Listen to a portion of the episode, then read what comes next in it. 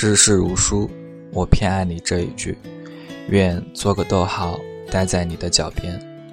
但你有自己的朗读者，而我只是个摆渡人。说你想说的情话，做你爱做的欢迎收听荔枝 FM 二二六三幺，主次为要，我是小玉。今天要带给你的故事，或许你已经听过。依然希望可以带给你不一样的感觉。来自张嘉佳《摆渡人》，故事的主人公也叫小玉。愿这个故事带给你一些感动。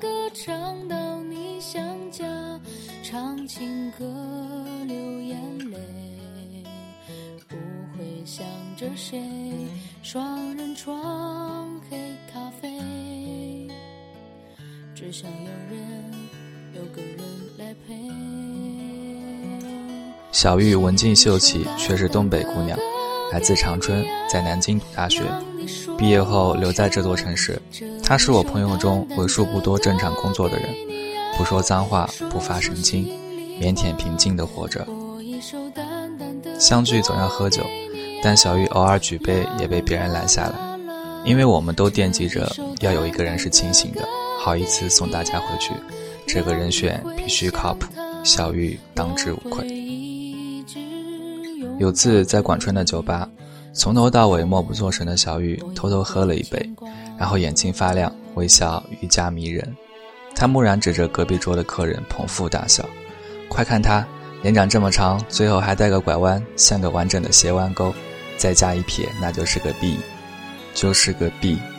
这个读音很暧昧，好吗？”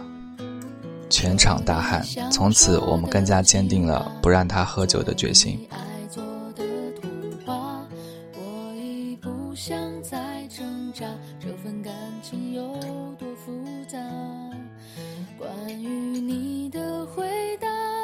二零零八年秋天，大家喝挂了。小玉开着他那辆标致三零七，把我们一个个送回家。我冲个澡，手机猛震，是小玉的短信：“出事了，吃宵夜啊！”我立刻非常好奇，连滚带爬的去找他。小玉说：“玛丽睡我那儿了。”玛丽是个画家，二零零六年结婚，老婆名叫江洁。我一惊，他是有妇之夫，你不要乱搞。说到“不要乱搞”这四个字，我突然兴奋起来。小雨说：“今晚我最后一个送她。”结果听他嘟囔半天，原来江杰给他戴绿帽子。小玉告诉我，玛丽机缘巧合发现老婆偷人，憋住没揭穿。最近察觉老婆对他热情万分，还有意无意的提起把房产证名字换成他。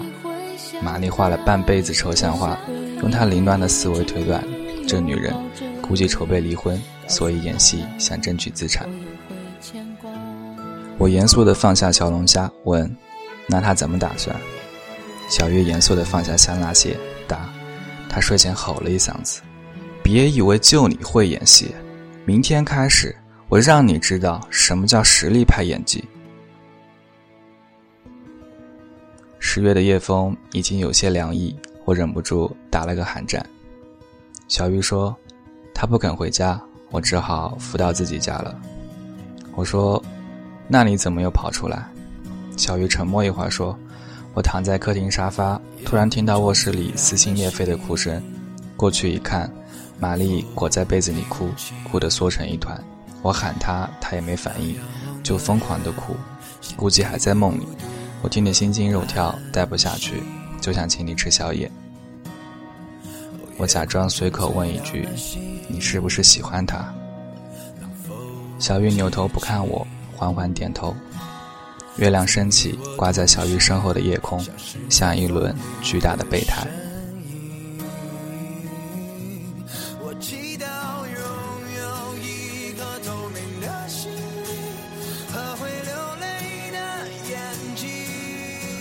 我和小玉绝口不提，但玛丽的事情依旧传播开。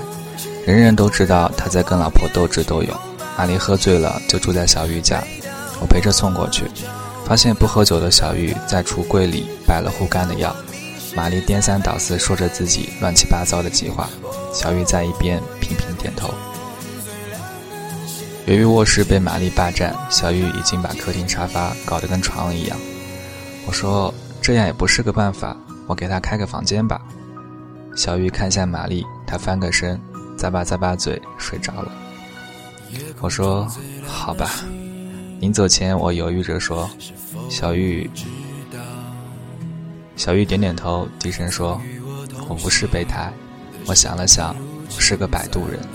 他在岸这边落水了，我要把他送到河内岸去。河内岸有别人在等他，不是我，我是摆渡人。我叹了口气，走了。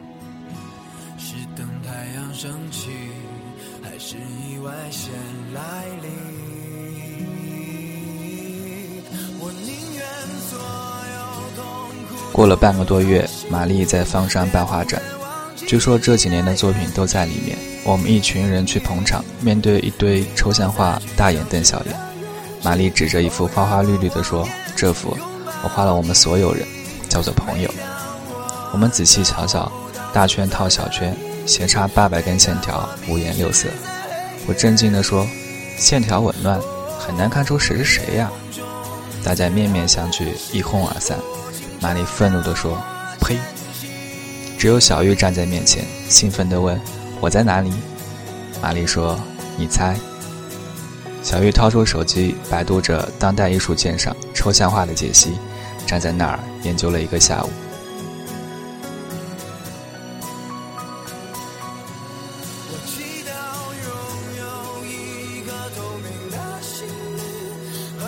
又过了半个多月，玛丽颤抖着找我们说。大家帮帮忙，中午去我家吃饭吧。我丈母娘来了，我估计是场硬仗。果然是场硬仗。几个女生在厨房忙着，丈母娘漫不经心地跟玛丽说：“听说你的画全卖了，有三十几万。”玛丽点点头。丈母娘说：“你自由职业看不出钱，要不存我账上？最近我在买基金，我替你们小两口打理吧。”满屋子鸦雀无声。只听到厨房切菜的声音，无助的玛丽张口结舌。管春缓缓站起来说：“阿姨是这样的，我酒吧生意不错，玛丽那笔钱又来入股了。”丈母娘皱起眉头说：“也不打声招呼，吃完我们再谈怎么把钱抽回来。”这顿饭吃得十分煎熬，我艰难地找话题，但依然气氛紧张。吃到尾声，玛丽默默地走进书房。出来的时候，拿着一个盒子放在桌上，说：“银行卡的密码是我们的结婚日期，明天我去把房子过户给你。”他顿了顿说：“太累，离婚吧，你跟他好好过。”就这样，玛丽离婚了，净身出户。我问他：“明明是前妻出轨，你为什么反而都给他？”玛丽说：“男人挣钱总比他容易点儿。”有套房子，有点存款，就算那个男人对她不好，至少她以后没那么辛苦。她擦擦眼泪说：“我们谈了四年，结婚一年多，哪怕现在离婚，我也不能无视那五年的美好。”我点点头说：“也对。”我的心却还没答应可以放弃了你。真的对不起，答应了你不再爱你，我却还没答应我。小玉帮玛丽租套公寓，每天下班准点去给她送饭，一直到初冬。朋友们永远都记着那天，江杰和现任老公到管春酒吧，和玛丽迎面撞到，他结结巴巴地说：“你们，你们好。”那个男人说：“听说你是个伟人，难得碰到伟人，咱俩喝两杯。”玛丽和江杰夫妻在七号桌玩骰子，整个酒吧的人都一边聊天一边竖起耳朵，斜着眼睛观察七号桌。没几圈，玛丽输的吹了好几瓶，脸红脖子粗。江杰说：“娃这么小，伟人也不行了。”大家觉得不是办法，打算找茬赶走那对狗男女。小玉过去坐下来，微笑着对江杰说：“那玩大点，我跟你们夫妻来打酒吧高尔夫，九洞的。”酒吧高尔夫是个激烈的游戏。去一家酒吧，比赛的双方直接喝一瓶啤酒，加一杯纯的洋酒，叫一干一球。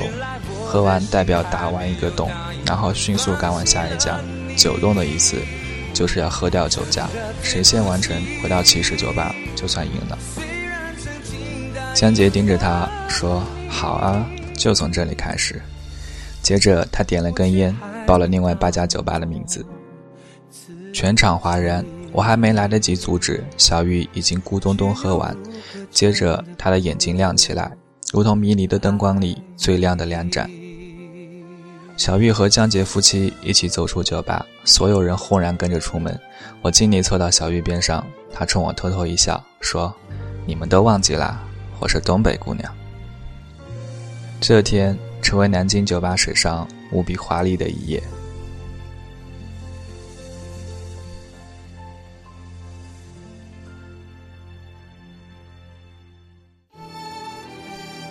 小玉坐着管春的帕萨特抵达一九一二街区，从乱世佳人喝到马索，从马索喝到当时还存在的传奇酒吧。每次都是直接进去，经理已经在桌子上摆好了酒，咕咚咚一瓶加一杯，喝完立刻走，自然有人买单。接着走出街区，其他五家酒吧老板闻讯赶来，几辆车一字排开，看热闹的人们纷纷打车，一路跟随。大呼小叫的车队到上海路，到鼓楼，到新街口，再回到新街口。文静秀气的小玉，周身包裹灿烂的霓虹，蹬着高跟鞋穿梭南京城，光芒万丈。喝完一家酒吧，小玉的眼睛就会亮一点。她每次都站在出口，掏出一面小镜子，认真补下口红，一步都不歪斜，笔直走向目的地。管春默不作声开车，我从副驾看后视镜。小玉不知道想着什么，呆呆地把头贴着车窗，脸红彤彤的。回起点的路上，小玉突然开口说：“张佳佳，你这一辈子有没有为别人拼命过？”我一愣，不知道怎么回答。小玉看着窗外的夜色说：“我说的拼命，不是拼命工作，不是拼命吃饭，不是拼命解释的拼命，那只是个形容词。”我说的拼命，是真的。今天就算死了，我也愿意。他摇摇头，又说：“其实我肯定不会真的死，所以也不算拼命。你看，我喜欢玛丽，可哪怕她离婚了，我也没法跟她在一起。我喜欢她，我愿意为她做很多事情。如果我们真的在一起，我一定会要求她也这样对我。但是不可能啊。”他又不喜欢我，所以我只想做个摆渡人，这样我很开心。我沉默一会儿，说：“真开心，开心的想操他大爷。”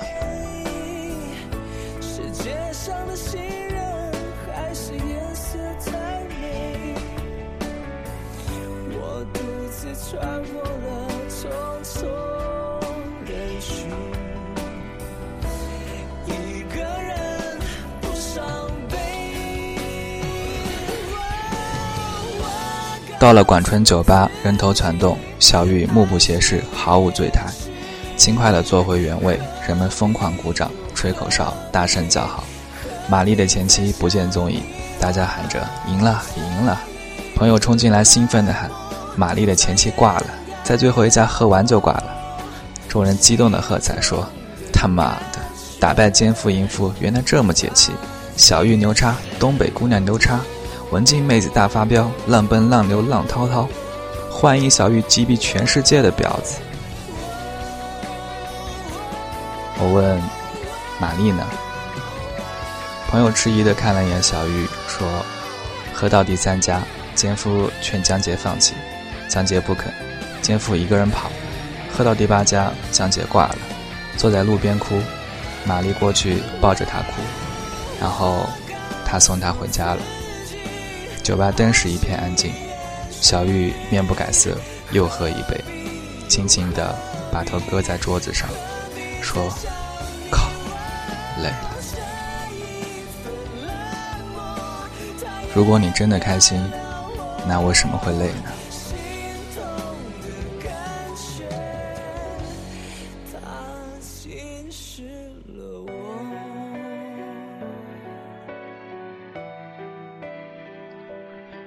春节，小玉和我聊天，说在南京工作五六年，事业没进展，存不下钱，打算调到公司深圳总部。我说很好。我们给小玉送别，大家喝得摇摇晃晃，小玉自己依旧没沾酒，先把玛丽扶到楼下，管春上楼继续背其他人。玛丽坐在广场的长椅上，脑袋耷拉着。我看见小玉站在长椅侧后方，路灯把两个人的影子拉长。小玉慢慢抬起手，地面上她的影子也抬起手，她微笑着，让自己的影子抱住了玛丽的影子。可是，她离玛丽还有一步的距离，她要走了，只能抱抱她的影子。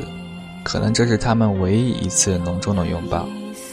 白天，你的影子都在自己身旁；晚上，你的影子就变成黑夜，包裹我的睡眠。世事如书，我偏爱你这一句，愿做个逗号，待在你的脚边。但，你有自己的朗读者，而我，只是个摆渡人。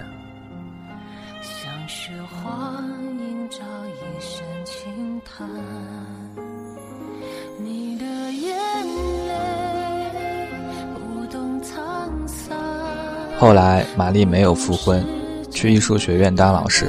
大受女学生追捧，但她洁身自好，坚持独身主义，只探讨艺术，不探讨人生。后来，小玉深夜打电话给我，说：“听到海浪的声音没有？”我说：“听到了，富婆你又度假。”小玉说：“现在我特别后悔小时候没学点乐器。一个人坐在海边，如果你会弹吉他或者会吹口琴，那就能独自坐一天。”因为可以在最美的地方创造一个完全属于自己的世界。他停顿了一下，说：“不过我发现，即使自己什么都不会，也能在海边听着海潮，看着篝火，创造一个完全属于自己的世界。那我有回忆，我有回忆。”这四个字像一柄重锤，击住我的胸口，几乎喘不过气来。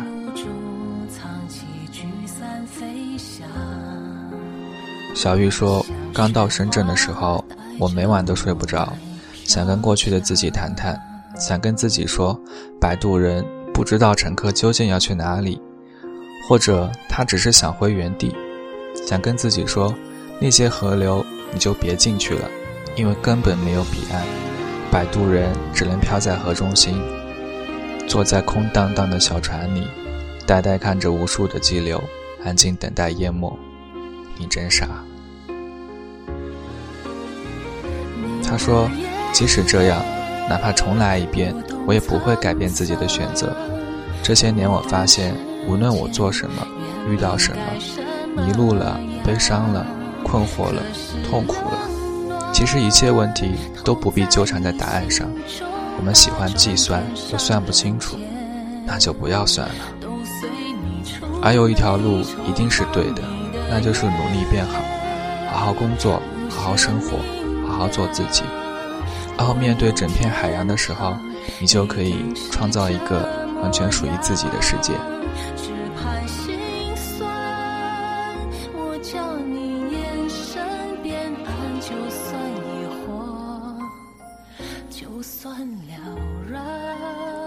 二零一二年春节，我去香港做活动，途经深圳。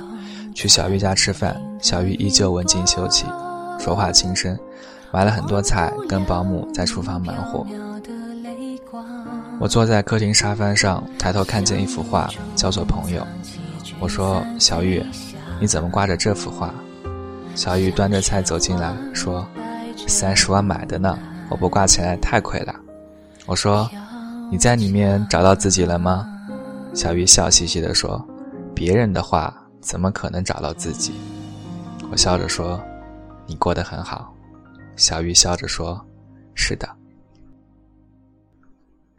是的，我们都会上岸，阳光万里，路边鲜花开放。”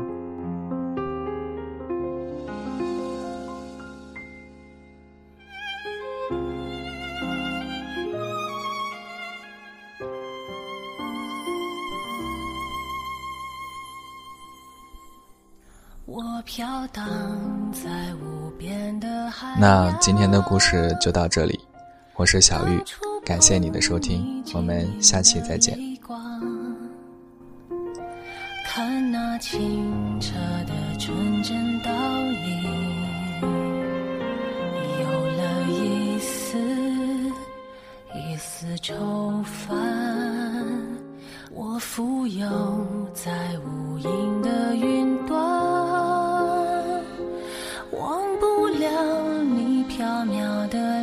光，像露珠透着无限光芒。像雪花映照一身轻叹，